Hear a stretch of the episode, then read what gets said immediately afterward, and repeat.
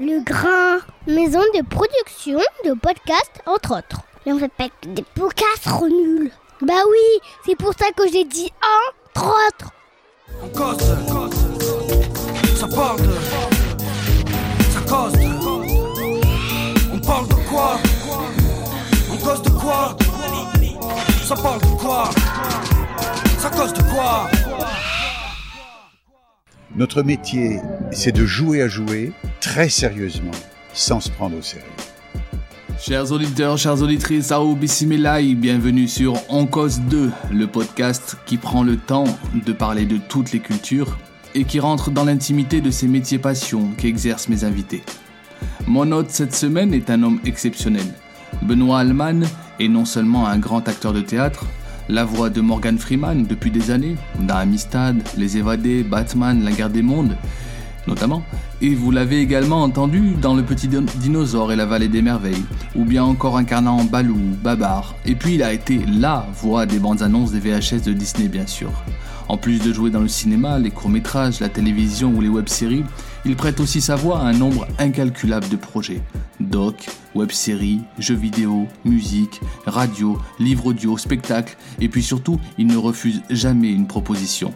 Et c'est là, au-delà de son CV, que je le trouve exceptionnel, et que cette rencontre sera pour moi inoubliable. J'espère que vous prendrez autant de plaisir avec Benoît Alman que j'en ai eu, à deux reprises en plus, car comme vous l'entendrez, la capitale ne m'a encore pas épargné cette fois-ci. Alors je vous souhaite une bonne écoute, on se retrouve juste après. Mon corps, c'est une ampoule électrique, un jour le filament il pète. Mais qu'est-ce qui euh, fait briller une ampoule électrique? Ce sont les ondes qui viennent au culot de l'ampoule. Et quand le filament est mort, l'énergie, elle arrive toujours là. L'énergie, elle est toujours vivante. Bon, eh bien bonjour euh, Monsieur Alman. Bonjour. Alors, on se connaît déjà. Oui. On, on va être transparent avec les auditeurs. Je vais- Absolument. Je vais, raconter que euh, j'ai la poisse. Je sais pas si c'est avec Paris ou avec. euh, oui, y a- c'est le microclimat d'ici. C'est microclimat. Voilà. Avec mes piles, j'ai décidément un problème. Euh, hier, on s'est vu et au bout de 45 minutes, des piles neuves m'ont fait faux bon. Oui. Alors, le bon point là-dedans, c'est que je vous revois. c'est Au moins, sympa. Ça a donné l'occasion de vous revoir et j'en suis vraiment très. euh, je suis très content de vous revoir. Bah, moi aussi. Et ce qui est incroyable, c'est que je tiens à le dire quand même aussi devant vous, c'est que euh, hier justement, je, je commençais l'épisode en disant. Euh, en disant que je vous avais envoyé un message il y a deux semaines Mhm, mhm. et que vous m'aviez répondu tout de suite et qu'on qu'on avait calé un rendez-vous très vite malgré un emploi du temps très chargé et donc j'avais accentué votre disponibilité Mhm. et là avec cet épisode vous me, voilà vous me dites bah on fait ça on refait ça demain donc vraiment je tiens à vous remercier vraiment Ouais, Il n'y a pas de très souci. chaleureusement c'est Il n'y a pas de souci. alors vous êtes euh, comédien et pour, quand je vous ai contacté, je vous avais euh, parlé de, cette série que je faisais sur les hommes de l'ombre. Et en fait, puisqu'on s'est vu hier, en rentrant chez moi, je me suis dit, mais euh, il, serait, Benoît Alman serait un homme de l'ombre s'il était doubleur. Mais en fait, vous, m'avez expliqué que doubleur n'existe pas. Non, le, mot, le mot doubleur n'est pas approprié. Je suis comédien qui, dans l'exercice de sa profession, fait du doublage comme il ferait de la radio, comme il fait du cinéma ou comme il fait de la télévision. Donc finalement, effectivement, vous êtes connu, votre voix est très connue. Euh, personnellement, je me rappelle les bandes annonces euh, des VHS Disney. Enfin, me rappelle- Ça remonte hein, dans le temps, ça. Ouais, ben, c'est bon, vieux, J'ai hein. j'ai l'âge que j'ai, donc voilà. Oui. Euh, me rappelle forcément Morgan Freeman, très connu, des documentaires, beaucoup de choses. Mais c'est pas par le doublage que vous avez commencé. Vous avez commencé puisque vous êtes comédien Par le théâtre. par le théâtre. Oui. Et vous avez été formé à Strasbourg, c'est ça? Ouais, L'École nationale de Strasbourg euh, dans les années 60, 1960. Donc ça fait quand même maintenant 58 ans. Non, c'est- qu'est-ce que je raconte? Euh, ben, Non, c'est- 60, c'est- euh, 78, euh, 2018, ou ben oui, ça fait un certain temps, quoi. Mais pour vous, vous c'est euh, automatique. Enfin, vous ne pourriez pas être faire du doublage aujourd'hui si vous n'aviez pas cette formation là de, comédien? Ben, pour faire du, pour, pour prêter sa voix euh, à, des, acteurs euh, étrangers, bien évidemment, ils sont étrangers, américains, anglais, chinois, peu importe, italiens. euh, oui, il faut être comédien parce que le doublage, ce n'est, on fait pas du karaoké. On, ne lit pas le texte dans le rythme où le comédien s'exprime à l'écran. Euh, on doit interpréter ce que l'on... euh, ben, le- les dialogues. Il faut vivre les dialogues. Il faut vivre ce que le comédien qui est à l'image vit. Donc c'est un problème d'imagination. On voit ce qu'il fait, on voit ce que les comédiens font euh, sur, euh, sur l'écran, euh, au cinéma. On doit faire comme eux, on doit avoir la, la même intériorité, les mêmes intentions, la même respiration, le même rythme respiratoire. C'est très important. Oui, parce que finalement, vous devez vous euh, calquer sur les, sur Ah, les, tout à fait. sur les labiales. Et puis on doit, on doit absolument être, oui, ce qu'on appelle être synchrone. C'est-à-dire que un très bon doublage est celui qui ne se voit pas. Où on a l'impression que bon, Morgan Freeman ben, s'est exprimé, en, a tourné en français tout simplement. Oui. La difficulté tient aussi à l'adaptation. Car il faut trouver les mots, les mots euh, français, anglais, qui veulent dire exactement la même chose pour que la pensée de l'auteur et celle de- du, du comédien ne soit pas euh, différente. Il faut coller complètement. hein. Oui, ça, on, on en a parlé avec un, un- un invité, euh, un homme de l'ombre, pour Ouais. le coup, avec qui je, je viens d'enregistrer, Ouais. et qui lui ne, fait du sous-titre, mais ne fait pas de l'écri- de l'écriture pour le doublage. Il m'a justement expliqué que c'est un travail totalement différent, Voilà, c'est ça. puisque le, le- celui qui est le traducteur va devoir prendre cette contrainte en, en compte, qui est celle de devoir écrire des mots qui vont coller à, à la bouche de le, Tout à fait. du comédien finalement. Mais, mais vous, vous euh, c'est un rythme du coup que vous allez intérioriser ou alors il y a, il y a une euh, quand, quand vous lisez comment ça comment ça se passe dans un enregistrement de doublage Ben, en fait? Vous, bon, vous avez le grand écran sur lequel vous avez euh, l'image. Vous avez la scène qui est, qui est on, la- on la voit, on la lit. Et en dessous de l'image, vous avez une bande rythmo. On appelle ça rythmo parce que elle a, tout le texte est écrit, toutes les répliques sont écrites sur cette bande. Et à un moment, chaque mot passe à une barre, ce qu'on appelle la barre de, de, de, de, de synchro, qui correspond toujours à l'ouverture de bouche du personnage qui est à l'écran. Parce qu'il faut que le mouvement, euh, qu'on épouse son mouvement de lèvres, de bouche. Donc il faut que le mot colle pile. Alors on peut le recaler un tout petit peu maintenant avec le Pro Tools, avec les, les moyens techniques, mais on doit, être, on doit être dans son rythme. Et quelquefois, vous savez qu'un un doublage en français, texte français par rapport à l'américain, le texte français est plus long de 25%. ouais. Vous vous rendez compte? Un quart. ce que j'ai Donc vous le savez. Voilà. avec Guillaume ouais. Donc il faut trouver dans l'expression, dans, dans la phrase française, il faut trouver avec 25% de plus le- le- la pensée américaine ou italienne ou, ch- ou japonaise ou chinoise, etc. C'est- C'est très difficile et c'est là le, le travail admirable que doivent faire les, les traducteurs et adaptateurs. mais, mais vous par contre vous suivez un texte un rythme qui sont imposés il n'y a pas de, de part à la Ah non, on ne peut pas. À- on ne peut pas déborder. On est obligé de faire exact. On, on doit rentrer dans les chaussons. Hein, Il n'y a, pas de souci là. et, et pour ça il y a c'est quoi il y a un directeur artistique? Vous avez un directeur artistique qui est là parce qu'il, bon, lui, il connaît un peu le film, il le connaît mieux que nous. Il a la responsabilité de l'enregistrement total d'un film qui fait euh, euh, 1h20, 1h30, quelquefois 2 heures, et c'est énorme. hein. parce qu'il n'y a pas que 5 personnages dans un film. Dans, dans certains films, il y, a, il, y a, il y a 40 personnages différents, avec des comédiens qui viennent pour deux, trois répliques, parce que ce sont des petits personnages qui passent comme ça. Il faut régir, il faut oublier personne, et il faut que tous ces personnages soient dans la même humeur. On, on doit jouer la même situation. mais, Vous comprenez ce que je veux mais dire quand vous dites 40 personnages est-ce que ces, ces 40 là ils vont pas être 40 dans, dans Non, non, vous non, non. pas, vous Non, pas non. doubler en même temps Parce que Le film est, est- est subdivisé en séquences. d'accord Et les séquences, c'est en général par deux ou par trois. Trois comédiens à chaque fois. C'est normal.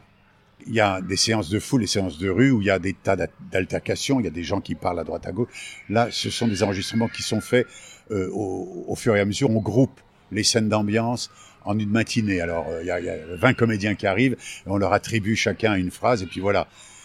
Mais ça demande de la précision, parce qu'il faut que chacun parle à, à exactement quand il arrive à l'image.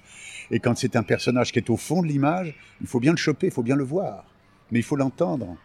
Ça, c'est le travail aussi de l'ingénieur du son, qui a un travail fabuleux à faire. Vous savez, on ne fait rien sans un, un bon ingé. Hein. ouais Il faut pas rêver. Le comédien, il n'est pas tout seul. Comme au théâtre, on n'est pas tout seul. hein. Mais je me, dis- je me disais ça quand j'entendais, euh, vous savez, dans, dans les dessins animés surtout. Ouais. D'ailleurs, essentiellement, peut-être, vous allez me dire, souvent on fait prêter, euh, des fois c'est des chanteurs, des gens qui ne sont pas forcément co- Ouais. comédiens. Là, je sais pas pourquoi, je pense à Louane, je- pour Ouais. je ne sais plus quel dessin animé, qui prête sa- voix. Mais on, on voit bien que la voix est quand même très travaillée par euh, quand même. il y avait- on se dit, est-ce que justement elle n'est pas comédienne? Enfin, si Louane pour, pour, pour le coup, c'est pas vraiment. Ouais. Mais Mais, c'est les comédiennes, Louane, quand même. mais elle, elle- elle est, co- elle est comédienne, c'est pas un bon exemple en fait. Oui, non. Mais je vois ce que vous voulez dire. C'est-à-dire que euh, un, un certain nombre, on prend, mais ça, des comédiens qui chantent formidablement bien en France, il y en a, hein. Oui. mais euh, euh, en général, un comédien est pris pour jouer la comédie et c'est un chanteur qui vient faire les chansons de- du personnage. Si ce comédien, si Oui. ce personnage qu'il a doublé chante, c'est un chanteur qui a à peu près la même tessiture et qui vient chanter. Ou quelquefois, quand c'est pas possible, vous avez la chanson en version originale. Ce qui est un peu bête parce que vous voyez la version française dans, dans toutes les toutes les scènes de dialogue puis tout d'un coup pof on balance un- on voit le personnage Ouais. chanter en américain donc il faut trouver la voix française mais il y a des comédiens magnifiques pour ça en France mais pas pour tous les personnages Mais, oui. en revanche vous avez des des animateurs de, de qui font partie des grands médias de l'audiovisuel etc qui ne sont pas comédiens et que les sociétés euh, les les euh, prennent comme ça pour euh, doubler des personnages, ce sont pas des comédiens, on sent tout de suite qu'ils sont pas comédiens parce que les trois quarts du temps, je peux le dire, ne sont pas très bons, il faut bien le dire. Et ça, c'est du marketing. Oui, c'est un Nous, on non s'élève un peu contre ça. On va dire, oui, vous êtes des prétentieux. Non, c'est pas vrai. Nous, c'est un travail de qualité qu'on doit faire. Si on fait pas un travail de qualité, les gens ne vont pas au cinéma. Et on se fait critiquer en disant le doublage français, c'est de la merde. Pardonnez-moi ma grossièreté, mais c'est ce qu'on entend très souvent. Mais prenez des professionnels pour le faire. Ouais. Prenez pas, sous prétexte que ça rapporte un peu d'argent, un animateur de radio qui raconte des conneries à longueur de matinée et qui a une foule d'admirateurs. Bon, mais il n'est pas comédien, je suis désolé. Ouais. Moi, je suis pas animateur de radio, je pourrais pas. Alors, chacun sa place. Chacun son métier. Voilà, je suis pas très gentil en disant ça, mais ceux qui sont pas d'accord n'ont qu'à m'appeler. Ok, voilà. Le message est passé en tout cas. On, on vous connaît avec, euh, avec Morgan Freeman, je disais tout, tout- tout à l'heure. Je vous ai entendu sur des, sur des interviews parler de, parler de lui avec, euh, avec une, euh, une certaine affection. Et, et je voulais savoir du coup le, le- le- euh, la relation que vous avez euh, avec, avec, avec lui. Tout à l'heure, vous parliez de saisir la, la psychologie Mhm. de, de- de- du personnage, de, Ouais. du comédien qu'on qu'on va doubler. Et à la fois, vous, vous, vous, vous nous montrez que c'est très, très calibré, qu'il y a une, une rythmo, que tout ça c'est- écrit. Pour vous, pourquoi c'est pourquoi c'est important donc de, de, de saisir cette psychologie et, et voilà et avec Morgan Freeman pour qui vous avez tourné, euh, vous avez doublé euh, Les Évadés, Amistad, Alors, il y a une 40 films. hein. qu- quar- 40 Voilà, films. bon. Que- que- voilà, que- quelle est votre quelle est votre votre relation, on va dire? Alors un jour, je vais vous dire, il y a, ça remonte à il y a, il y a deux, trois ans. On- Je ne sais plus quel film on, on commençait. Je crois que ça, ça devait être un- le dernier Batman, où je le vois en grand écran en studio. Ce sont des écrans qui font euh, 20 mètres sur 12, hein, et on voit les, les têtes énormes, magnifiques de ces comédiens. Je le regardais, j'ai dit, oh là là, qu'est-ce qui vieillit Puis en moi-même, il y a une petite voix qui s'est élevée qui a dit, et toi con Mais oui.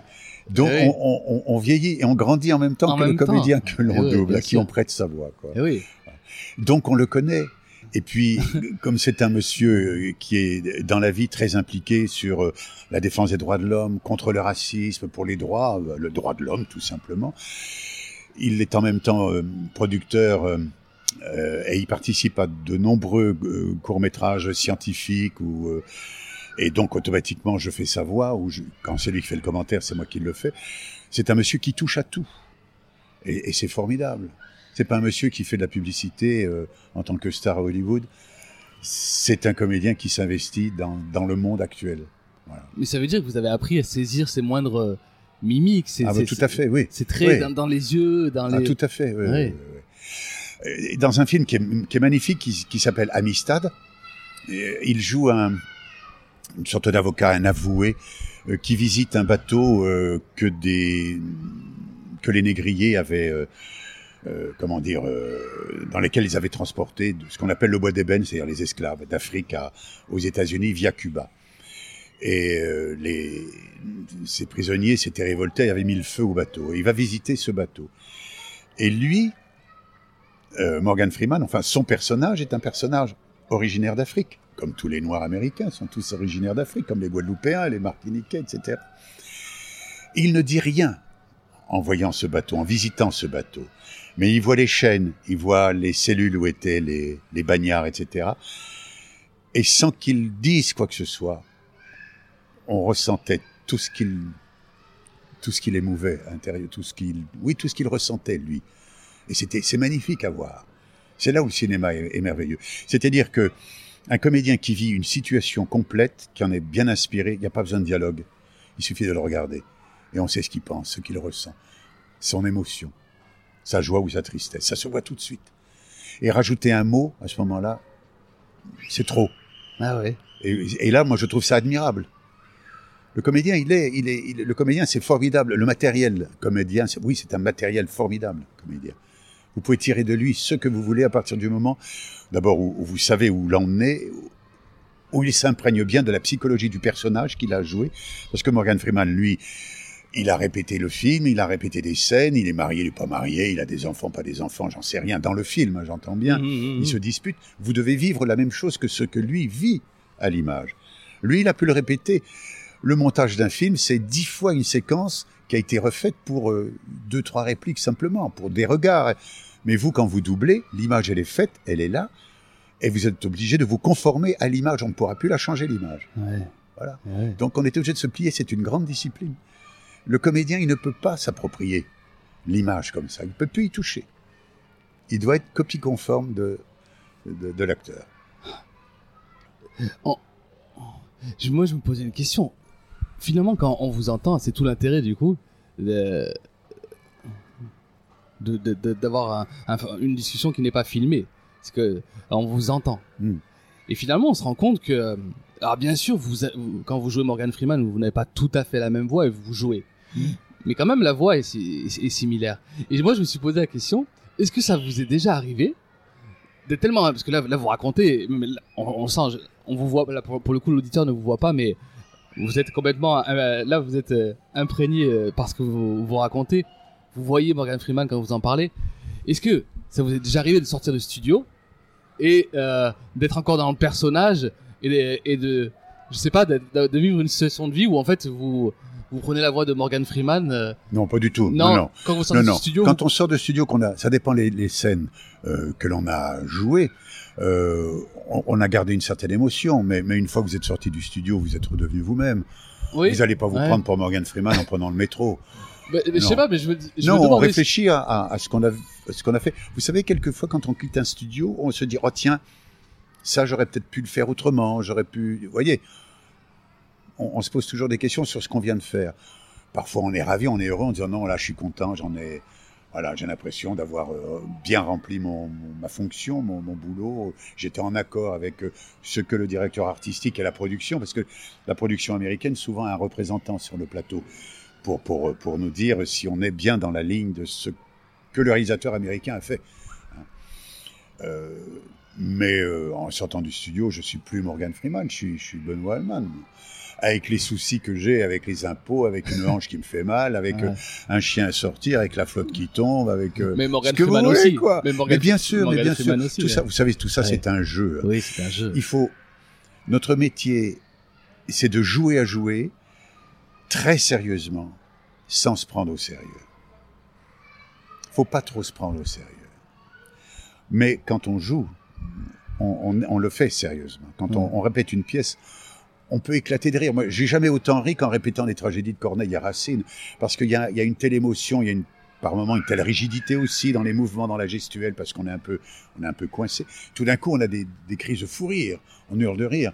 Mais quand on joue, l'intériorité est là et, et, euh, et on s'amuse plus. Mais il y a une grande jouissance à jouir. Ah, ah, à jouir, bien sûr, non mais à jouer. je à jouer. Il y a dans Ainsi parler euh, Zarathustra de Ouais, Nietzsche. ouais. euh, le- le- en gros, il dit que le degré le plus élevé de sagesse chez l'homme, c'est celui de l'enfant. Il parle du lion, de je ne sais Ouais. plus, et de l'enfant. Et parce que l'enfant, c'est celui qui arrive à jouer très, Bien sûr. à jouer très sérieusement. Mais bien sûr. Mais regardez-les dans la rue, ils se prennent pour euh, pour euh, pour David Croquette, c'est avec une boîte de conserve, c'est extraordinaire. Mais ils y croient complètement. Mais qu'est-ce qu'on fait nous quand on arrive à, à 18, 20 ans, boutonneux, etc. Enfin, je parle pour moi à l'époque. Euh, mais on continue ça quelque part. Regardez des, des, des grands comédiens comme même si quelquefois on dit oh les films qu'ils ont tournés c'était pas ceci c'est pas cela mais c'était des grands clowns des grands amuseurs de Funès Galabru et compagnie sûr. euh, Rému, c'était des, des- c'était des grands monstres. Euh, eux aussi, vous parliez tout à l'heure de Morgan Freeman qui ne parle pas. Eux aussi, ils avaient une gueule. euh, ils ne parlaient, ils n'avaient pas besoin de parler. sûr. Ils incarnaient quelque chose. Mais oui. Et puis, et puis il y a, il y a dans les dans les très grands comédiens, surtout les les américains, anglais. Ça y est, je cherche le, le mot, mais le mot ne viendra pas. Quand vous les regardez dans les yeux, regardez leur œil qui pétille tout le temps, même quand ils jouent un rôle dramatique. On sent le comédien qui, qui est derrière et qui s'amuse avec son personnage. Mais il est sincère. Mais pour Si vous, c'est la base, ça, cet Ah, amusement-là. Bien évidemment. Ah ouais. Moi, j'ai commencé le métier parce qu'on on nous avait instruit comme ça. On, on- on avait dit, vous êtes les, vous êtes les hussards de la République, vous allez apporter, vous, enseigner la culture, etc. C'est vrai, puisqu'on est, un comédien, c'est quoi? On, on est des ponts entre l'auteur et le public. La pensée d'un auteur, la philosophie d'un, Mm, mm. et on l'apporte au public. Ça ne veut pas dire de nous qu'on est des magistères. On est, on est un instrument. De temps en temps, on est des instruments qui quand même réfléchissent. Ce, et on a quand même un certain degré d'intelligence. Mais on n'est pas des magistères non plus. Si vous arrivez en scène pour matraquer les gens et leur apporter le savoir lourd et prétentieux, mais les gens, ils quittent la salle. Ils s'en vont, c'est terminé. Au contraire, la, la subtilité qu'ont les, les anglo-saxons, c'est ça, c'est d'apporter, dans les grands Shakespeare, c'est ça, c'est d'apporter l'histoire, d'apporter le drame, la, la sociologie, tout ce que vous voudrez, avec une distance, avec un poids, avec un sourire. En France, on est un petit peu cartésien quand même. Mm. Voilà. Mais moi, je trouve que tout le drame, euh, il est que quand on est à l'école, on, filme- on s'imagine que les Racine, Corneille, Ouais. Molière euh, sont en fait nos, nos profs, sont les, les alter ego de nos profs, mais qui ont écrit. Vous voyez, on dirait Ouais. que sont- on nous a- on- comme on nous les apprend, on, on enlève, on, on- occulte complètement ce, ce, ce, facteur. Après, justement, euh, vous pourrez me dire, moi, au contraire, je suis tombé sur un très bon professeur. Il y en a, bien sûr, mais vous voyez ce que je veux dire? On a l'impression qu'ils sont, euh, que c'est des gens qui sont très euh, austères. Oui, bien sûr. Et donc, du coup, on a un rejet d'emblée à 16 ans, à 15-16 ans, d'attaquer ces grands, ces grands auteurs. C'est- C'est-à-dire qu'ils sont là pour, pour parler, euh, par exemple, Racine Corneille, essentiellement, bon, bien sûr, de l'époque, mais c'est sur le plan littéraire, c'est les Alexandrins, c'est la construction, c'est l'unité de temps, de lieu, d'action, hein, puisque tout doit se passer dans cette unité de temps. Euh, et on oublie ce que sont les personnages. Toutes les tragédies de Racine ou Corneille, moi je prends cette image de temps en temps, ce sont des demi-dieux, hein, puisqu'il y, y a une référence à la mythologie euh, grecque euh, ou latine, ce sont qui- les latins n'ont fait que imiter les grecs, hein, parce que de toute façon, on, on- on est tous de la même, euh, les mêmes origines, mais ce sont des demi-dieux qui qui culbutent sur un caillou euh, parce que tout simplement ce sont des humains, ils tombent amoureux et ça devient un drame. Et, et- et- ils éprouvent ce que nous éprouvons nous quand on a 20 ans ou 30 ans, dans la douleur, dans la joie, dans l'espérance. Mais ce sont des demi-dieux. Et c'est là où c'est extraordinaire. C'est que ces demi-dieux, ils, se cassent la figure aussi. Mm. Et, et- et ils nous transmettent leurs douleurs, leurs espoirs, etc. Mais c'est tout. Si on nous apprenait la tragédie comme ça, ça serait déjà extraordinaire. Tandis qu'on l'a- on nous l'apprend grammaticalement parlant, avec les syntaxes, avec ceci. C'est de l'explication de texte. Oui, Or, on a besoin d'explication du cœur. Le texte viendra automatiquement après. C'est le cœur d'abord qui Ouais. s'exprime. Chez Racine, chez Corneille, c'est la raison, la raison d'État, le droit. C'est, voilà ce qui oppose les deux, les deux auteurs. d'accord. Molière, lui, il est en- entre les deux, il navigue. Lui, c'est la satire, c'est l'amusement, c'est, c'est aussi la morale, c'est aussi la souffrance. Parce qu'il a été cocu quand même, et ça, on le voit dans toutes ses pièces. Il a été malade, on le sait dans toutes ses pièces. On sait que Corneille l'a aidé pour quelques, euh, quelques comédies euh, qu'il a écrites. C'est quand même un, un homme génial. C'est, faut, faut lire la vie de ce, ce, ce gars qui est parti de rien quand même. Petit-fils de tapissier, c'est, extraordinaire. Alors tout de suite, on pense comédie française, mais vous nous en kikinez Mmh. avec ça. C'est pas là le problème. C'est, c'est Molière ce qu'il a été quand il était gamin, quand il est parti sur les routes. Voilà. Ça, c'est la vie de comédien.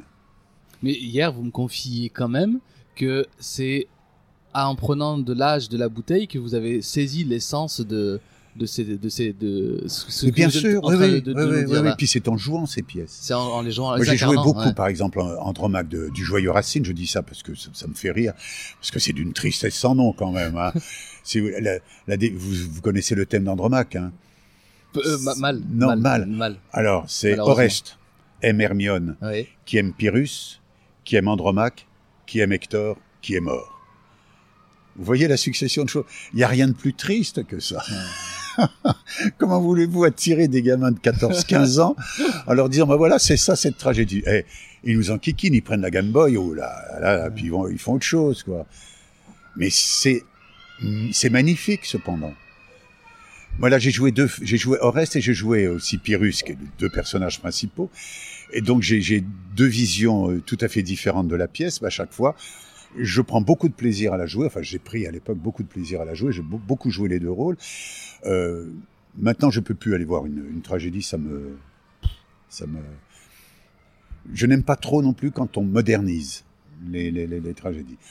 On peut très bien euh, mettre le Cid moderne euh, en, en faisant un gars de banlieue qui part à la conquête de je ne sais quelle contrée. Pourquoi pas? C'est, on, on perd quand même quelque chose. Hmm. Mais pourquoi pas? Pourquoi pas? Pourvu qu'on respecte le texte.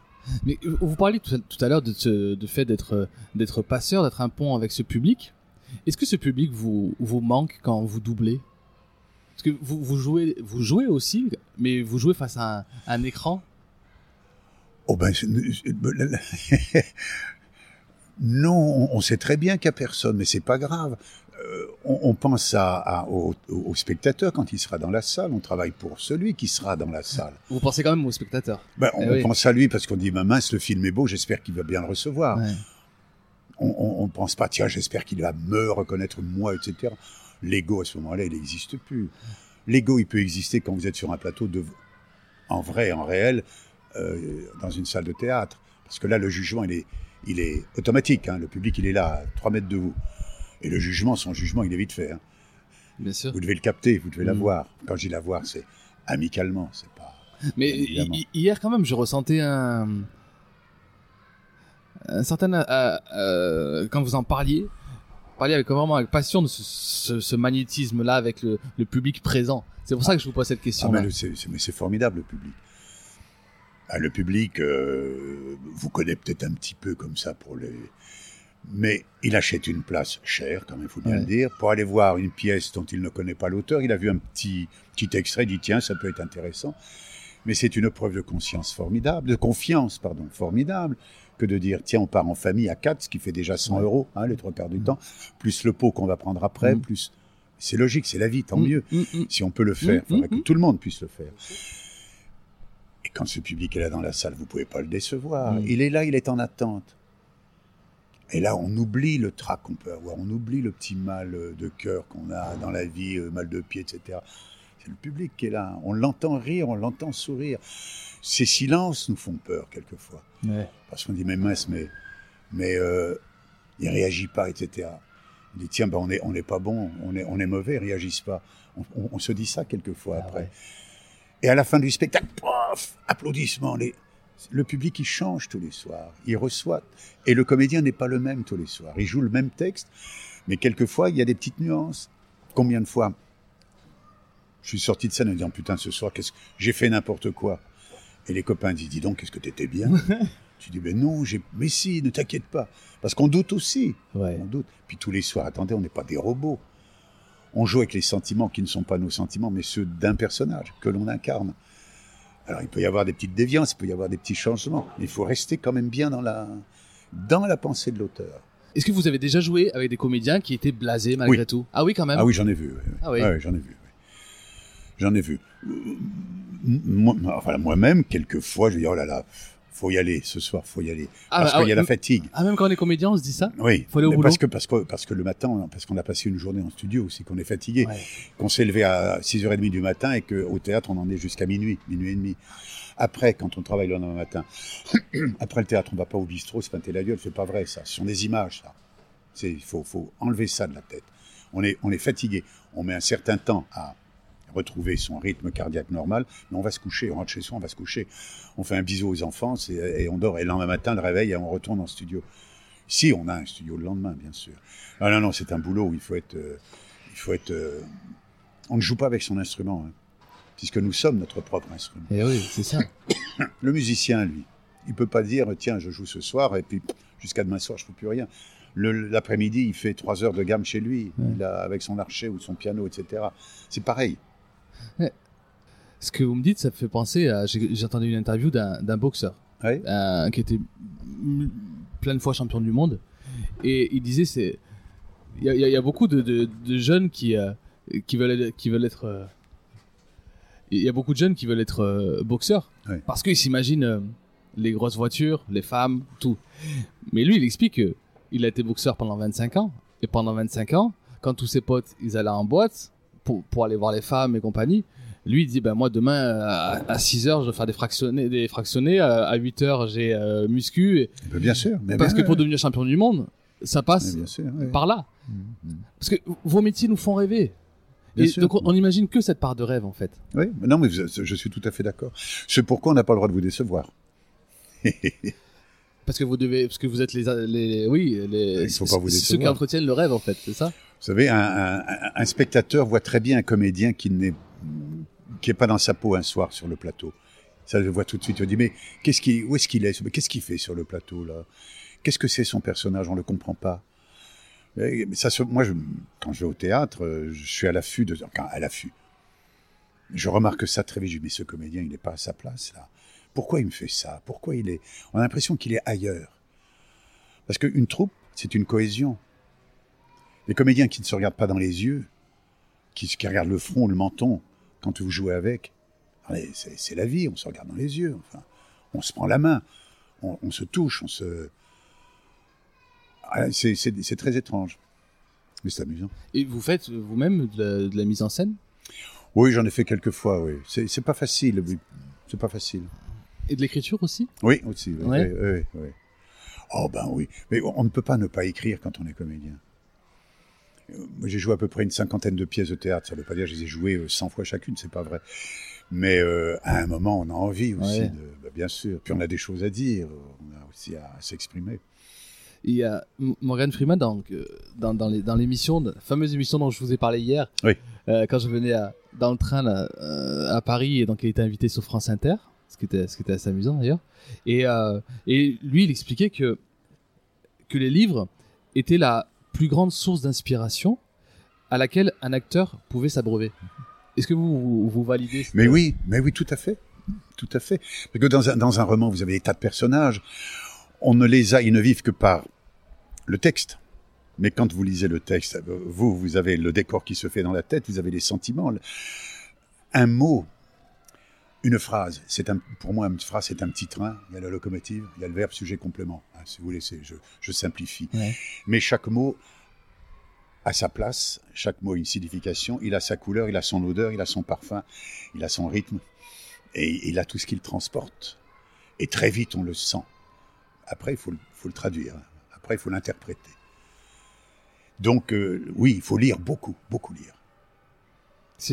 Ah oui, il y a des. Moi, je suis tout à fait d'accord. oui. Donc vous, vous lisez beaucoup. Ah, je lis beaucoup. Je lis beaucoup. Et bon, euh, je lis énormément de, de- de romans euh, et de littérature japonaise. D'accord. parce que je trouve que ce sont des, ce sont des auteurs fabuleux, mais il y en a en France bien sûr, mais nous changeons de mentalité Ouais. et d'expression. ouais. Mais le, dans le, il y a beaucoup de nouvelles, il y a très peu de longs romans, ce sont surtout des grosses nouvelles et des longues nouvelles peut-être. Mais il y a un parfum, il y a, il y a une, il y a une couleur, il y a une violence qui est terrifiante. Parce qu'ils sont violents dans l'expression de leurs sentiments, et en même temps, il y a une pudeur Ouais, qui est, excessive. Ouais. Et, et c'est ce mélange de tout ça qui fait que c'est magique. Et on les suit. Et là, là j'en lis un là en ce moment, j'ai- je l'ai presque terminé. C'est extraordinaire comme. euh, C'est le nom, vous pouvez le donner? Attendez, il faut que je le. J'ai les ridicules comme ça parce que bon, là, je, je sors d'un enregistrement, j'ai pas la tête un peu. euh, Justement d'un livre audio en plus. Parce que Oui, vous, livre vous- audio. Vous, lisez pour vous-même, mais vous lisez des livres. euh, oui, oui, oui, des livres Ça, audio. c'est- un des plus grands. euh, c'est de Soseki. C'est un livre qui s'appelle Oreiller d'herbe ou le voyage poétique Et oui, et c'est et c'est cet éditeur qui chez beaucoup- Folio. Piqué, euh, euh, piqué là, piqué poche, ouais, qui, Voilà, édite, qui beaucoup de, de, de japonais, Voilà. Et, et c'est magnifique. Et, il date de 1916. Et c'est un des plus grands auteurs euh, japonais, mais c'est magnifique ce qu'il écrit. De poésie, de, de, de c'est de la peinture, il y a de la musique, hein, il y a, et c'est en plus euh, agrémenté d'estampes Ah japonaises d'époque Magnifique. et qui sont vraiment, mais la traduction, si je puis dire, tout ce qu'il y a dans le verbe, vous le retrouvez là en, en- En peinture. en peinture. C'est, c'est- et d'ailleurs, c'est l'histoire d'un peintre. C'est pourquoi il y a une iconographie importante. D'accord. Ouais. Et, alors, et alors, euh, vous êtes aussi amateur de peinture, tout ça va ensemble? Non, non, non, pas non, forcément. non, pas tellement. Non, non, Non, non, non, D'accord. bon, j'aime, j'aime aussi voir des expositions, mais c'est pas ce qui me, me- me Ouais. touche le plus. Non. Vous, Ah non, j'ai mot- des choses, qui- j'ai des, j'ai des lacunes énormes. Voilà. Non, c'est plutôt une affaire de sensibilité, non? Oui, c'est vrai. Peut-être. Oui, que vous êtes oui. plus attiré par le mot que, le, que le- Par exemple, comme, comme la danse, j'admire le travail des danseurs parce que c'est le. Alors là, dans l'artistique, c'est le travail le plus pénible qui soit, celui de danseur. en termes de contraintes? Ah oui, c'est monstrueux. Hmm. Et puis ce sont des carrières qui sont très courtes, très très courtes. Enfin, le, le danseur de très très haut niveau, je veux dire. Euh, ils sortent de, de, de, de, de, l'opéra, euh, quel que soit dans le monde, quel que soit l'opéra, la ville, le pays, à 40, 42 ans, c'est fini. hein. Alors ils terminent, alors ils peuvent continuer à, danser dans des comédies musicales, etc. Mais euh, c'est difficile pour eux. Et puis le corps ne suit plus quelquefois. Le corps s'abîme vite. Il y a une discipline qui est ça brise, ça brise les, les- les corps. hein. Mais justement, vous, vous, disiez, vous disiez que c'était votre instrument, le corps.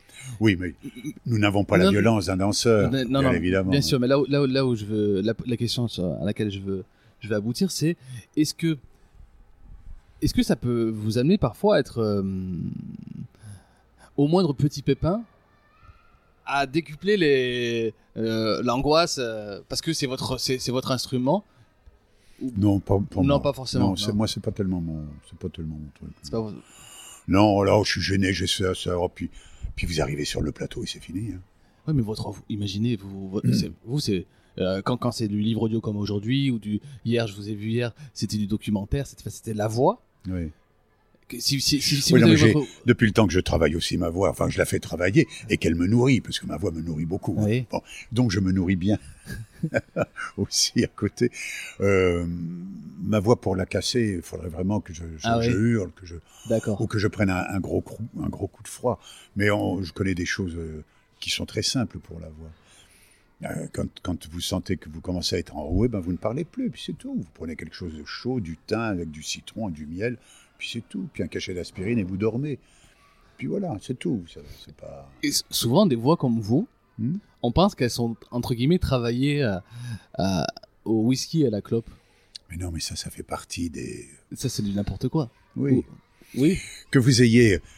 Il y, a- y a des comédiens qui ont des voix grasses. Regardez leur corps. Bon, ils ont un corps un peu épais. Moi, ma, ma voix, euh, j'ai 76 ans. Ben, ma voix, elle commence un peu à, à, à devenir un peu grasse aussi. Bon, mais ça, c'est le, le corps qui change. Ça fait euh, 31 ans que je fume plus. C'est pas, pas le tabac qui a. Ah oui, oui. C'est pas le tabac qui. Depuis 31 ans, les effets du tabac, il y a belle lurette que je les ai plus. Hein, euh, non, non c'est le jeu. J'ai beaucoup, beaucoup, beaucoup joué euh, de, en plein air. Ouais. Et le travail en plein air, euh, vous pouvez très vite être à faune en plein air. Ouais. C'est-à-dire avoir la voix qui. Bon. Il ne faut jamais parler fort au soleil. Jamais. Donc quand vous répétez, il ne faut pas répéter au soleil. Parce que là, les cordes vocales se tendent et se dessèchent. Il faut boire énormément. Mais c'est vrai, c'est des petites choses. Oui, oui, non, mais c'est. Et après, c'est la respiration. Si vous avez un bon appui respiratoire, vous ne poussez pas. Vous avez toujours une, une réserve dans le ventre d'air. Et, mais ça, c'est du travail, c'est de l'apprentissage de comédien, ça. Et ça, c'est l'apprentissage par la pratique ou c'est aussi de l'éducation? Ah, mais c'est l'éducation. Oui. Ah, moi, c'est le- l'école que j'ai faite à Strasbourg.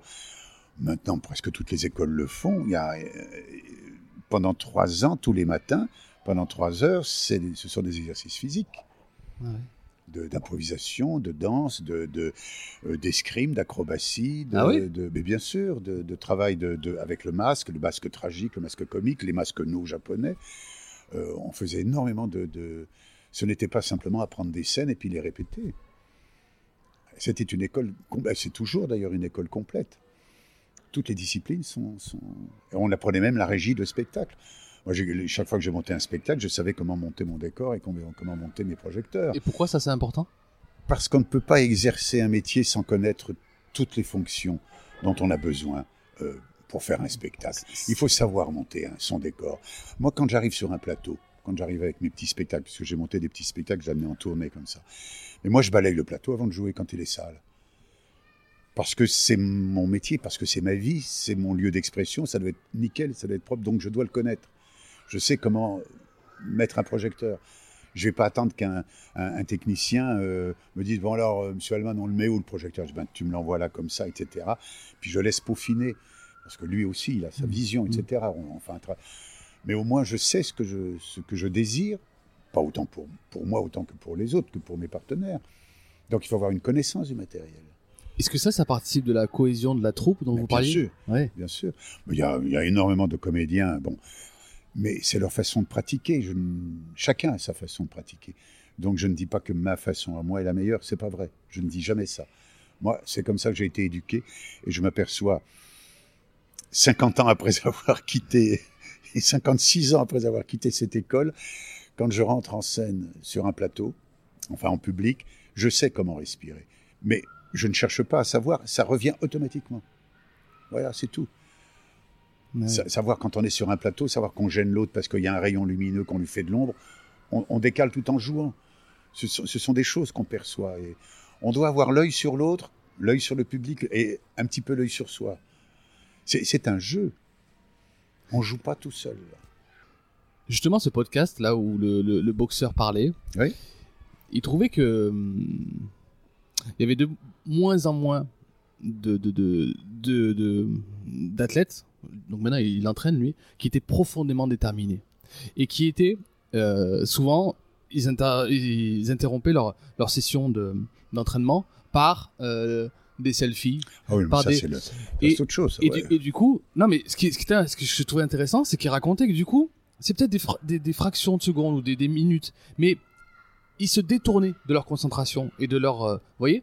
Et, euh, et je voulais savoir si, si justement dans la nouvelle génération de comédiens, vous notiez euh, des, des choses comme ça? Tout à fait. Ouais. En studio, et ça, moi, je trouve ça odieux. Mais vraiment odieux. Moi, je le, je le fais pas. Je le dis. Je vois euh, un comédien qui a fini sa boucle, va s'asseoir dans un fauteuil. Au lieu d'écouter le copain qui fait la séquence suivante, etc., il est en train de regarder ses messages ou de regarder sur Internet son portable. Ça veut dire que ça n'intéresse pas ce qui se passe. Ouais. Et là, c'est dommage. C'est vraiment dommage. Et les jeunes font comme ça. Parce qu'ils ont été éduqués comme ça. Mmh, mmh. Oui, vous parliez d'éducation, vous, de, de votre Tout à théâtre. fait, oui, ils ont C'est- été- Non, puis ils ont été éduqués comme ça. euh, euh, Oui. non, enfin, ils n'ont C'est pas qu'ils été, sont des- ils n'ont pas été C'est éduqués. une justement. non-éducation. Voilà. Oui, oui, Voilà. Parce que ça, moi, je me souviens à, notre époque, enfin, ça n'existait pas, donc le problème ne se posait pas. Mais euh, on était tenu d'assister à toutes les répétitions des copains, même si on n'était pas dans les scènes, parce qu'on avait autant à apprendre à regarder les autres répéter qu'en répétant soi-même, bien évidemment. Et, au niveau du, travail, est-ce que ça a changé aussi Au niveau de la, justement la détermination dans, l'effort, dans le travail, dans, la- persévérer dans... Est-ce que, est que vous notez aussi une différence? Ou pas forcément je, ça sais pas, je peux, Non. ça, je peux pas vous Ouais. dire. Parce que maintenant, en, pour faire un commentaire de film, vous êtes tout seul.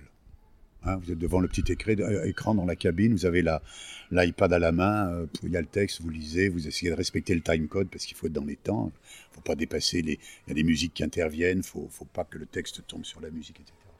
Bon, il y a un travail technique, mais ça c'est une habitude. On est tout seul. En doublage, quelquefois on est trois ou quatre devant le micro. Mhm. Donc il y a une cohésion et chacun se pousse un peu pour laisser Ah, passer Il y a l'autre. un etc. micro, c'est pas chacun un micro. c'est un Ah non, micro. non, un micro. Ah d'accord, ok. Quelquefois, il y a un deuxième micro, un un peu plus au-dessus que l'autre, pour avoir un son un peu plus rond. D'accord, ok.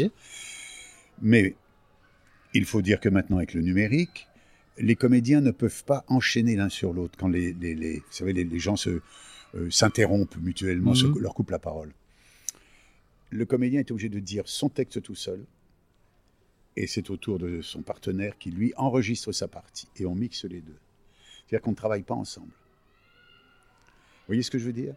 C'est que dans, une, par exemple, une dispute de ménage, ou une, Ouais. oui, une dispute de ménage, où ça gueule, ça gueule, ça gueule, tous les gens, se, se- se- le texte se chevauche. Le texte de madame chevauche sur le texte de monsieur, etc. On est obligé de faire le texte de monsieur. Après, on enregistre le texte de madame. Mais en que- présence quand même. Mais vous êtes tous les deux Oui, présents. mais on ne joue pas ensemble. Mais vous jouez pas ensemble. Ah ouais. Voilà. Ça c'est à cause du numérique Parce qu'on ne peut pas mixer. On ne peut pas mixer bien. On mixe chaque piste. Eh oui. Donc il faut que les voix soient sur chaque piste.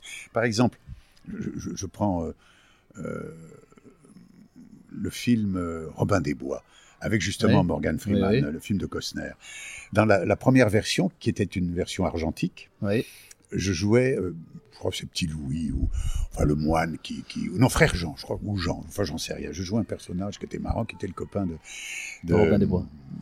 De, de Robin des Bois.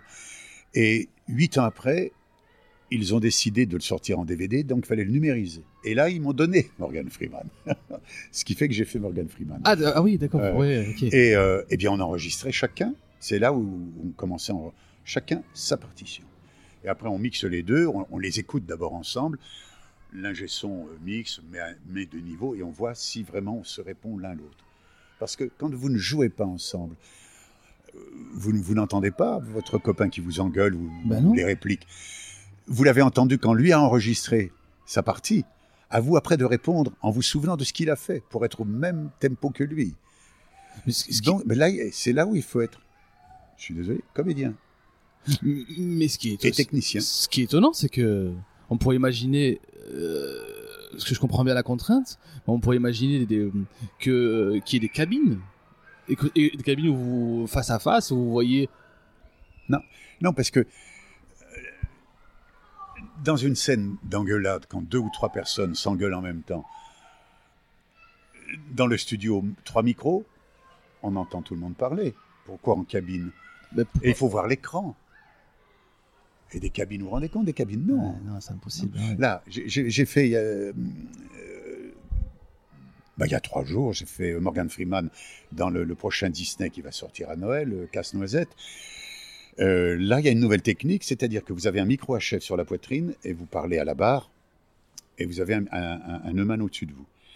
Et la petite fille qui était ma partenaire était, elle, dans une cabine en extérieur pour avoir un son extérieur. Elle avait, elle aussi, son micro à chef et un autre micro. Et on ne se voyait pas, on ne se répondait pas. Elle faisait sa partie, je faisais la mienne. Pour que le son soit différent. Parce que le mien, celui de Morgan Freeman, était un petit peu, un petit peu travaillé. Ce sont des contraintes techniques. Mhm. Voilà. Mais j- la- ma question sur le travail, ça, ça me.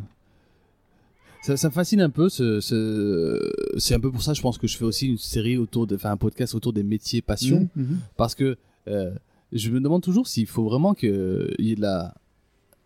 Il y ait de la souffrance dans son travail pour pouvoir arriver à un certain niveau.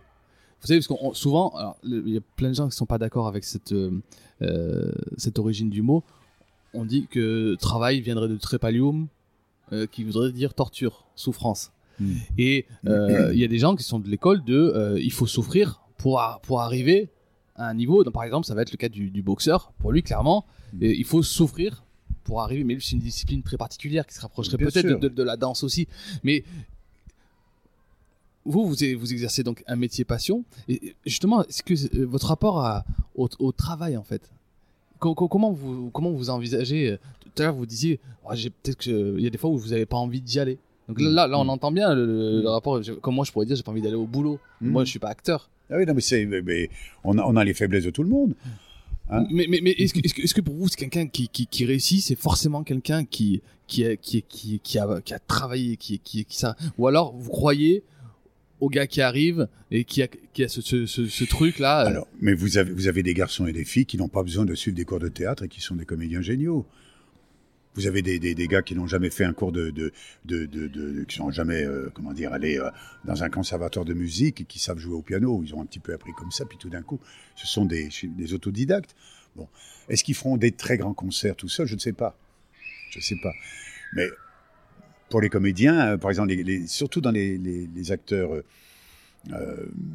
quand je dis comique, c'est un peu péjoratif comique, enfin disons de divertissement. Euh, quelquefois, il y, a des- il y a des gars qui arrivent qui sont tellement drôles, et c'est naturellement drôle. Je dis, mais c'est formidable, ils n'ont pas besoin d'apprendre.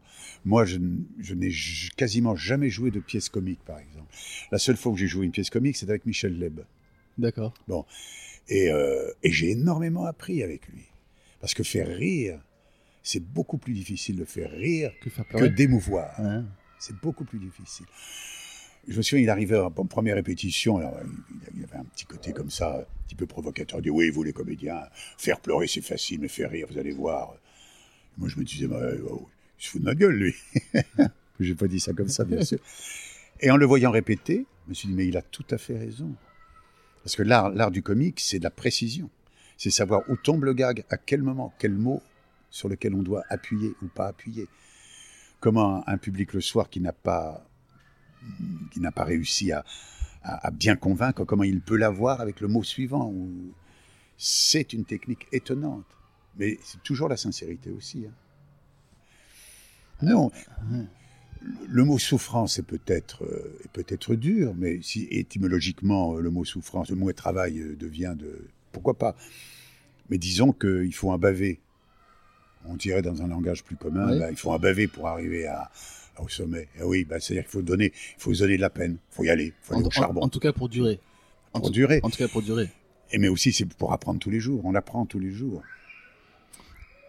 Vous- alors, d'ailleurs, je vous signale que dans votre fiche Wikipédia, il y a eu, il y a eu, il y a vous, vieilli, vous vieillit. Parce que hier, vous m'avez dit que vous aviez 76 ans, et je me disais bien, votre fiche Wikipédia vous annonce né en 34. Oh non mais ils sont, c'est n'importe quoi. Et donc, du coup, je me suis dit, non, il peut pas, il peut pas avoir. Non, non, euh, Je leur ai demandé, on a essayé de corriger, on m'a dit oui c'est corrigé. Puis au fin de compte non. Écoutez si les gens veulent que j'ai euh, que je sois né en 34, si ça les, je m'en moque. Mais en tout cas, je, voulais, non. Mais ce que je, euh, là où je voulais en venir, c'est que euh, vous avez vu là, on, on, on s'est pas mis à décrire vos projets du moment, Ouais. mais donc vo- voilà, vous avez donc 76 ans Ouais. et euh, vous- finalement vous arrêtez pas, vous n'arrêtez pas. Ben non, heureusement. Ah non, je serais malheureux si je. Pourquoi oui. vous serez malheureux Mais parce que moi j'ai commencé à 17 ans et demi. Je suis pris dans une sorte de spirale. C'est permanent. J'ai l'habitude, j'ai eu cette chance, c'est de, je le dis pour, en pensant à, à- à une- énormément de copains comédiens qui sont dans la dèche, qui sont passés à la, à- qui sont maintenant à la retraite, etc., et qu'on n'appelle plus, qui sont tombés dans l'oubli. J'en ai rencontré un il y a, il y a une dizaine d'années, 15 ans maintenant, malheureux sur un boulevard. Je lui dis, tiens, comment vas-tu? Il me dit, oh, bah, je suis à la retraite. Je dis, bon, ben, ça continue. Il me dit, non, je ne sers plus à rien. On ne m'appelle même plus pour, pour servir un texte. Et j'ai trouvé ça, mais terrifiant. C'est-à-dire que voilà, la, Je ne la sers vie plus à rien. ouais. C'est c'est- c'est- c'est Ouais, dur. Alors que c'était un comédien qui avait énormément travaillé euh, et, et tout d'un coup, plus rien. Et moi, j'ai cette chance que ça continue. Alors, je vais pas me, je vais pas faire la fine bouche. C'est pourquoi il est très rare que je refuse quelque chose. Ouais, c'est là où j'allais en venir, cette fameuse fiche Wikipédia. C'est étonnant de voir euh, à la fois le, nombre de projets. Vous avez dit ça fait 50, plus de 50 ans que vous, vous exercez. Mais vraiment, moi, c'est la, la, la diversité des, euh, des, des, des projets dans, dans lesquels vous, vous êtes. Mm. C'est assez incroyable. Et encore, il n'y a, pas, euh, y a pas les projets que vous faites pour les associations. Tout ça, c'est pas, pas référencé. Non, c'est pas, grave ça. Pas... Mais euh, je, la- je, la- je mettrai des, la, vidéo. C'est étonnant de vous voir dans cette émission. euh, bon, on en a parlé hier, mais j'ai envie d'en reparler avec vous. Cette émission euh, Planet Rap sur Skyrock Ouais, pour la Star Academy. ouais, ouais. Et, et je me disais, d'accord, il y a, il y a le fait d'accepter toutes les propositions, mais vous auriez pu vous en tenir à faire votre introduction sur l'album, parce que c'est l'introduction de leur du, Ouais, ouais, du- ouais, du- ouais. du projet. Donc ce projet-là qui réunissait des, des, des rappeurs qui ont enregistré en prison, la Star Academy, c'est à Aix-en-Provence, il me semble. Mais vous, ils vous invitent à venir. Euh, donc ils ont une semaine sur Planète Rap qui est l'émission euh, à faire si on veut vendre, ce- faire la promo. C'est Mhm. voilà numéro un, euh, ce rap français, machin. Et vous venez. Ça ça m'a ça m'a- ça m'a vraiment. euh, Bah oui, bah c'est c'est bah c'est bien parce que c'était bah, et pour aider bah, d'abord saluer le travail que que ces, ces, ces gars font. Et puis c'est- ils ont ils en ont besoin de cette expression de chanter pour pour sortir de leur de leur univers, etc. Bon bref. Et euh, non, puis c'est- ça fait partie de notre boulot, ça aussi. Vous refusez vraiment rarement quelque chose Non, non, non, non. Ah ouais. C'est incroyable. Ouais. Et euh, peut-être qu'on on va arriver peut-être sur, euh, sur, sur, sur la fin de cette conversation. Mais moi, je voulais savoir comment on parlait tout à l'heure de, ce- de ces jeunes comédiens, tout ça. Euh, peut-être, voilà, aujourd'hui, on pense quand même avec, euh, en- justement, en se filmant, avec YouTube, ça, on peut devenir, tout le monde peut devenir comédien. Mhm. Moi, je, moi, je voulais savoir, justement. On dit au revoir à des copains qui Ouais, passent. C'est hein. ça, Voilà. très, très important. Merci, hein, Merci, salut. messieurs. À lundi, hein. Je, je voulais savoir si euh, si celui ou celle qui qui, qui, qui écoute ce- notre conversation et, et et qui a envie ou qui avait déjà envie de, de faire ce, ce, ce métier, elle a 16, 17 ans, 20 ans, 25 ans. Et euh, voilà, on pourrait lui, si vous pouviez, la, lui, lui prodiguer deux, trois, deux, trois conseils, Mais- quels, seraient-ils? D'abord, pourquoi voudrait-elle pourquoi voudrait-elle faire ce métier? Bon, qu'est-ce qui la pousse? Il y a quelquefois 15, 16 ans, 14, 15, 16 ans, il y a le mal-être de, de, de- de l'enfant, de l'ado. hein. On rentre dans un univers et, et on se et on rêve. On rêve de quelque chose de magnifique. On rêve d'un avenir magnifique. Où est-ce qu'il est magnifique? Il est dans, bah, c'est dans le rêve. Donc tout ce qui est euh, théâtre, tout ce qui est lumière, tout ce qui est euh, jeu, c'est, c'est- je dis pas c'est euh, un jour mon prince viendra, mais c'est un petit peu Walt Disney. Quoi. Mmh. Or la vie c'est pas ça. Bon, tant mieux si les choses se passent comme ça, mais il faut pas rêver.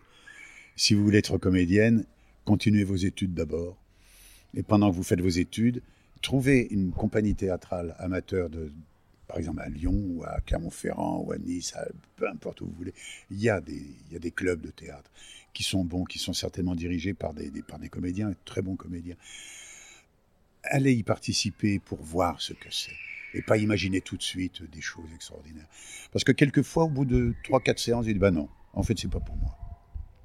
Je prends l'exemple de ma fille, qui est pourtant fille de comédienne, ça remonte à il y a longtemps, qui me dit papa, je veux être comédienne. J'ai dit non, bah, t'es gentil.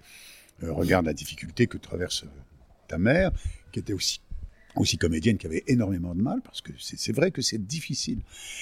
Et je l'ai mise dans un cours à l'American Theatre à Paris. euh, et puis au bout de trois, trois jeudis où elle allait suivre des cours, elle est revenue en me dire bah non, pour finir non, je préfère la danse. Hop, bah, elle a suivi des cours de danse. Et puis après, elle a, elle a continué ses études, bien sûr. Elle a fait ça de toute façon en continuant ses études. Mais il fallait peut-être qu'elle euh, qu'elle teste pour voir si ça lui allait. C'est ce que je conseille à garçons ou filles. Testez, allez voir des, des cours. Ne, ne rêvez pas euh, en regardant des émissions télé où les animateurs disent un peu n'importe quoi sur le métier. Parce que vraiment, en plus, ils n'y connaissent rien, les trois quarts. hein. Ou alors, ils invitent des stars. Alors, quand on voit des stars, on dit, putain, quelle chance ils ont, quelle vie ils ont. Mais pour en arriver là, il faut voir par où ils sont passés. Parce que le, le danger, on parlait tout à l'heure des réseaux sociaux. On peut s'imaginer cette auditrice Mm. qui, à 17 ans, se filme, poste la vidéo sur YouTube deux, trois, quatre fois, Mm. et elle a des likes.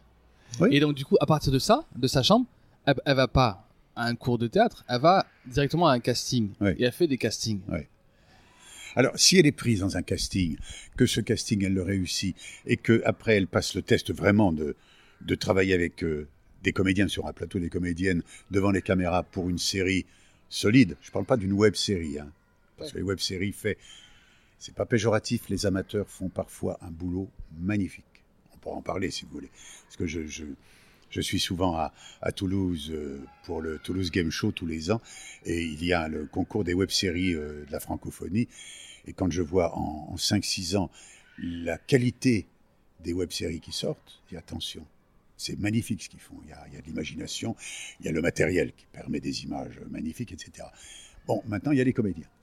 Alors, un comédien fait rire les copains, être liké par les copains du lycée, les copains d'ailleurs, etc. Et petit à petit, c'est très bien. Après, il faut passer sur le grand écran ou à la télévision dans les séries. Ça, c'est autre chose. Et là, vous allez passer un vrai casting avec des gens qui, eux, euh, ne sont pas des gars qui sont sur le web et qui font des émissions pour le web. Et là, il faut... Parce qu'on vous demande 5-6 interprétations différentes d'une petite scène. Il faut arriver en la sachant par cœur, en sachant de quoi il s'agit, et il faut faire des propositions en tant que comédien. Donc, il faut avoir un sacré vécu déjà. Donc, il faut voir répéter et s'être initié au, au théâtre. Car même pour le cinéma, il faut, faut commencer par le théâtre. Il faut commencer par le théâtre. Le théâtre est... Puisque c'est normal, vous allez répéter des personnages de pièces de théâtre. Donc, avant de les interpréter et d'apprendre par cœur le, texte, il faut savoir pourquoi ils sont dans la pièce, qu'est-ce que l'auteur a voulu exprimer déjà dans sa pièce, qu'est-ce que vit le personnage que l'on va interpréter, sa taille, son poids, sa respiration, ses pulsations sanguines, euh, ses amours, ses attirances sexuelles, son caractère. Tout est à travailler. C'est un jeu de construction. Et ce jeu de construction, on le fait selon le texte de l'auteur et la philosophie et la pensée de l'auteur. C'est un sacré travail. C'est pas en apprenant uniquement le texte et en, et disant, oh tiens, je suis bien sur le plateau et avec 15 copains dans la salle qui rigolent. Non, non, non, non, non, c'est beaucoup plus compliqué que ça. Mais il faut pas se désespérer. Parce que si cette jeune fille veut vraiment devenir comédienne, bah, même avec des likes, etc., à un moment, elle se penchera vraiment sur apprendre le métier. Elle le fera naturellement. Elle aura déjà d'ailleurs acquis une certaine expérience, bien évidemment, qui lui aura été utile. Parce que euh, je, je sors l'enregistrement avec, euh, avec Guillaume Tricot, donc, qui, est, qui est traducteur. Donc c'est intéressant parce qu'il connaît le milieu donc, du livre Mhm. et du cinéma. Mhm. Et, et rappeler quand même que les, les, les, les enjeux, la pression n'est pas du tout la même quand il traduit un roman. Quoique, l'auteur est beaucoup plus euh, sensible à ce que, ce va donner sa, sa traduction. Mhm. Mais euh, en termes de pression, il, parlait que il disait que les enjeux économiques étaient tellement énormes Ah oui, à côté de la littérature dans le cinéma que, ça, que tout de suite la pression n'est pas la même. Est-ce qu'il y a ça aussi à, à prendre en compte que c'est une indus- industrie qui génère beaucoup d'argent, donc il y a Ah des bah, gens, les producteurs, sont pas là pour, pour rigoler, comme vous dites. Mais im- imaginez euh, euh, Arte, euh, par exemple, ou Canal+, qui lance une nouvelle série. Ils font passer bon, ils savent très bien qui vont prendre en tête de série, puisque des comédiens déjà très connus, qu'on voit au cinéma ou qui sont des vedettes de théâtre, vont être les, locomotives hein, promotionnelles Mais les autres personnages, si vous avez un personnage qui est récurrent, c'est-à-dire qu'on va retrouver dans, toute, dans 12 épisodes, il faut qu'il soit bon dès le départ. S'il se plante, si, si même la personne du casting ou le réalisateur s'est planté en en prenant un qui, au bout du deuxième épisode, eh bien, n'évolue absolument pas, et puis ne répond pas à ce que l'auteur a écrit, c'est foutu. C'est pourquoi la difficulté, la, di- la difficulté de faire une distribution, hein. ça, on oublie ça. On oublie ça. Parce qu'il y a des pressions, ben, les pressions de. de- Ça aussi, c'est un métier de l'ombre. Ah, la- bien sûr, la oui, distribution. oui, oui, oui. Intéressant. Difficile. hein.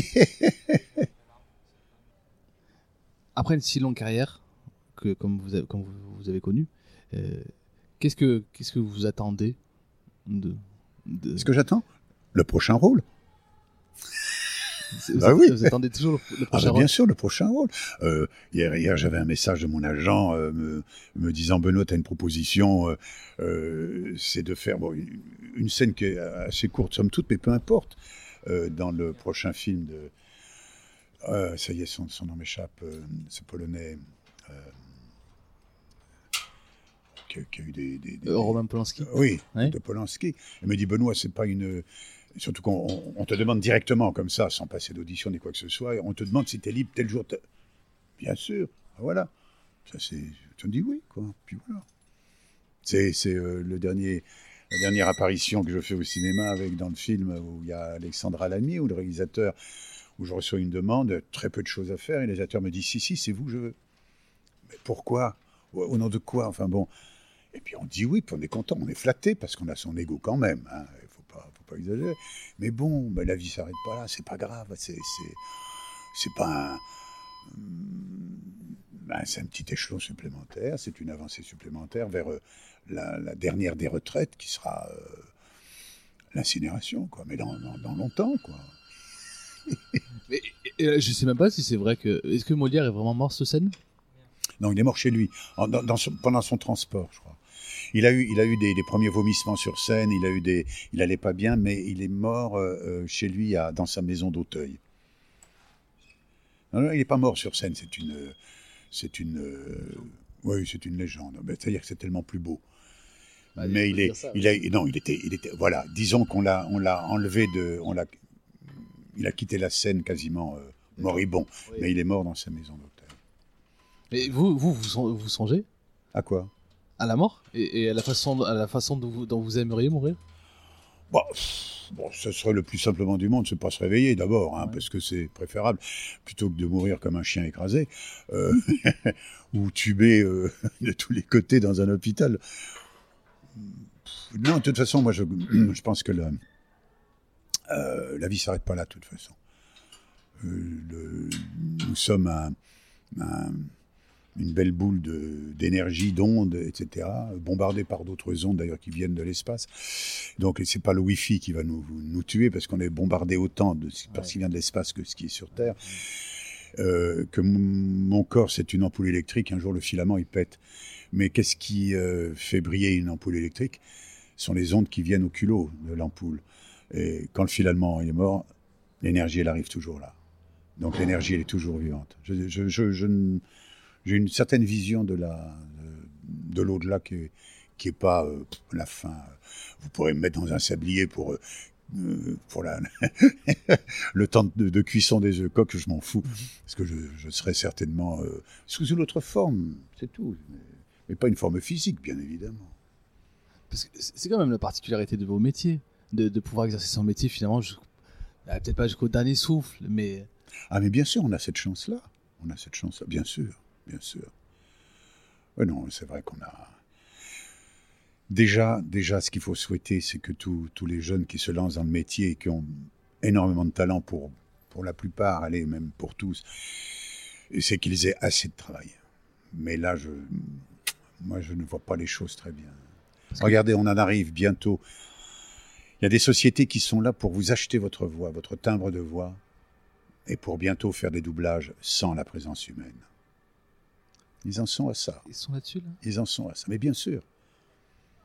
Ça veut dire que c'est, on est foutu. L'homme n'a plus rien, n'a plus aucune valeur. C'est le fric qui compte. C'est le fric. hein. De la découverte scientifique, euh, voir des voix synthétiques qui ressemblent à des voix humaines avec la même sensibilité. C'est un record. C'est peut-être quelque chose d'extraordinaire sur le plan euh, technologique, si vous voulez. Mais c'est monstrueux. Ça veut dire quoi? Bon, on est aux mains de 50 gugus qui, tiennent le monde dans leurs mains. Qu'est-ce que vous voulez faire? Ne vais pas leur casser la gueule, ça sert à rien. Ils en ont rien à foutre de vous, de toute façon. C'est ça le malheur. Alors comment est-ce qu'on peut faire? Qu'est-ce qu'on peut faire pour se révolter? Je vous pose la question. C'est une vision qui ne serait peut-être pas très optimiste. Bon, on a quand même de la marge, on peut faire des tas de choses. Mais c'est vrai qu'on va vers un, un monde tout à fait déshumanisé. Quoi. Je, je, sais pas- je sais pas si on, on va finir là-dessus, mais non, non, non, non. Non, non. non, mais en tout cas, on vous souhaite, euh, on vous souhaite Non, mais il faut. de- de- Attendez, on a, on a des moyens de. de, de- chacun a assez de richesse en soi pour, pour euh, appréhender ces périodes difficiles. Et bon, euh, là, c'était vraiment une vision effectivement très sombre. Quoi. Mais je, je- alors, je finirai sur. Pour, finalement, je vais te poser une dernière question pour finir sur autre chose. Ouais, ouais, ouais. Est-ce qu'il y a quelque chose que que vous aimeriez à apprendre? Vraiment, euh, je parle, je sais, je sais pas, je- ça pourrait être, vous pourriez me répondre, apprendre le piano, ou mais vous voyez, apprendre euh, à exercer quelque chose. Est-ce qu'il y a quelque chose euh, Il y, a, il y a tellement de choses que j'aurais aimé faire. J'aurais aimé être pilote, j'aurais aimé être boulanger. Quand j'étais jeune, moi, j'allais passer des nuits chez mon boulanger. avant à Nancy. Oui, parce que je trouvais ça magique. Et encore maintenant, quand je passe devant euh, une boulangerie que du ventail, il y, a, il y il y cette odeur de farine Ouais. brûlée. Il y a, ben, c'est ma Madeleine de Proust à moi. Hein. Mm. Ça, n'y a aucun problème. Mm. Je, je trouve les métiers de bouche, c'est extraordinaire. Nourrir les hommes, c'est quand même un métier fabuleux. Plus en plus difficile hein, aussi. Mais bon, mais il y, a- il y a des gens qui le font magnifiquement bien. Ça ne veut pas dire tomber dans un 4 étoiles, 5 étoiles, c'est pas là le problème c'est c'est d'apporter une bonne nourriture et, et de nourrir l'homme. Il y a- C'est autre chose. c'est- Garder cet œil qui pétille quand on fait à, à- manger. Mais bien sûr, mais ouais, mais bien évidemment, oui. Qu'est-ce que j'aurais aimé être avocat aussi.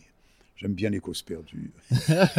vous aurez- ou alors vous voyez à la barre, vous êtes derrière une barre finalement. Aujourd'hui, quand vous doublez. Euh, ah oui, oh oui, mais ça c'est, oui, elle est, Ah oui, un elle peu. est très. oui, oui. Il faudrait expliquer le, le sens de la barre. La barre n'est qu'un peu, et qui est un petit obstacle qu'on ne doit pas franchir pour être trop près du micro. hein. Donc on ne doit pas franchir la barre. La barre qui est métallique et la barre aussi qui est sur la bande de rythmo, qui est Ah oui. celle où le mot euh, coïncide avec la première Euh, ouverture de, de la, la bouche, bouche, de- d'accord. du comédien Clon Double. Voilà. Merci infiniment. Ah ben, c'est moi qui vous remercie. Vraiment. Amusez-vous bien, puis euh, eh ben, euh, joyeuse vie à tous les Auvergnats. hein. Qu'est-ce que vous voulez que je vous dise Parce que je l'ai pas dit. Oui. je vous ai, quand je vous ai contacté, Ah je oui, l'ai pas dit aux auditeurs, mais quand je, l'ai- quand je vous ai contacté, c'est pas- je vous ai dit, vous êtes, euh, j'ai vu que vous étiez né à Clermont-Ferrand, Ouais, et ça, ouais. ça a été mon accroche un petit peu quand je vous ai écrit. oui, oui c'est vrai, c'est vrai. Non, mais malheureusement, je suis pas resté longtemps. Je suis né pendant la guerre. Et dès que la guerre est- est- s'est achevée, mes parents qui étaient réfugiés sont repartis dans l'Est, d'où ils étaient venus, tout simplement. Et vous étiez même pas à Clermont, vous étiez à Rion. en plus. À Rion, les- Ils étaient à Rion, et, mais les cliniques, euh, il fallait aller à Clermont-Ferrand. Euh. Et un jour, sur un plateau de tournage, j'ai rencontré un technicien qui me dit Moi, je suis né à Clermont-Ferrand. J'ai Moi aussi. Il dit En 1942, j'ai Moi aussi. le 28 décembre, moi aussi. Où À Clermont-Ferrand. Où Et il m'a donné la clinique où on était né. Et on est né le même jour. Non. oui, c'est drôle. Incroyable. Voilà. Eh oui, comme quoi les rencontres dans la vie. Génial. Je ne l'ai jamais plus revu. C'est- pas grave. non, c'est pas grave du tout. Bon, euh, euh, en tout cas, vais pas vous refaire le coup de la panne. Pour... Non, non, non. Mais véri- vérifiez si, si tout, a, tout est enregistré. tout est bien enregistré. Mais j'espère qu'on aura une occasion de. Ah bah de d'accord, ok. euh, Avec plaisir. Merci à vous. hein. Merci à vous. Salut. Merci beaucoup d'avoir écouté jusqu'au bout ce podcast. Je suis très heureux à chaque fois de voir que vous êtes de plus en plus nombreux à écouter En Cause 2 et notamment sur ce dernier épisode avec Romain Manirampa où pour le coup là vous avez été vraiment vraiment très nombreux.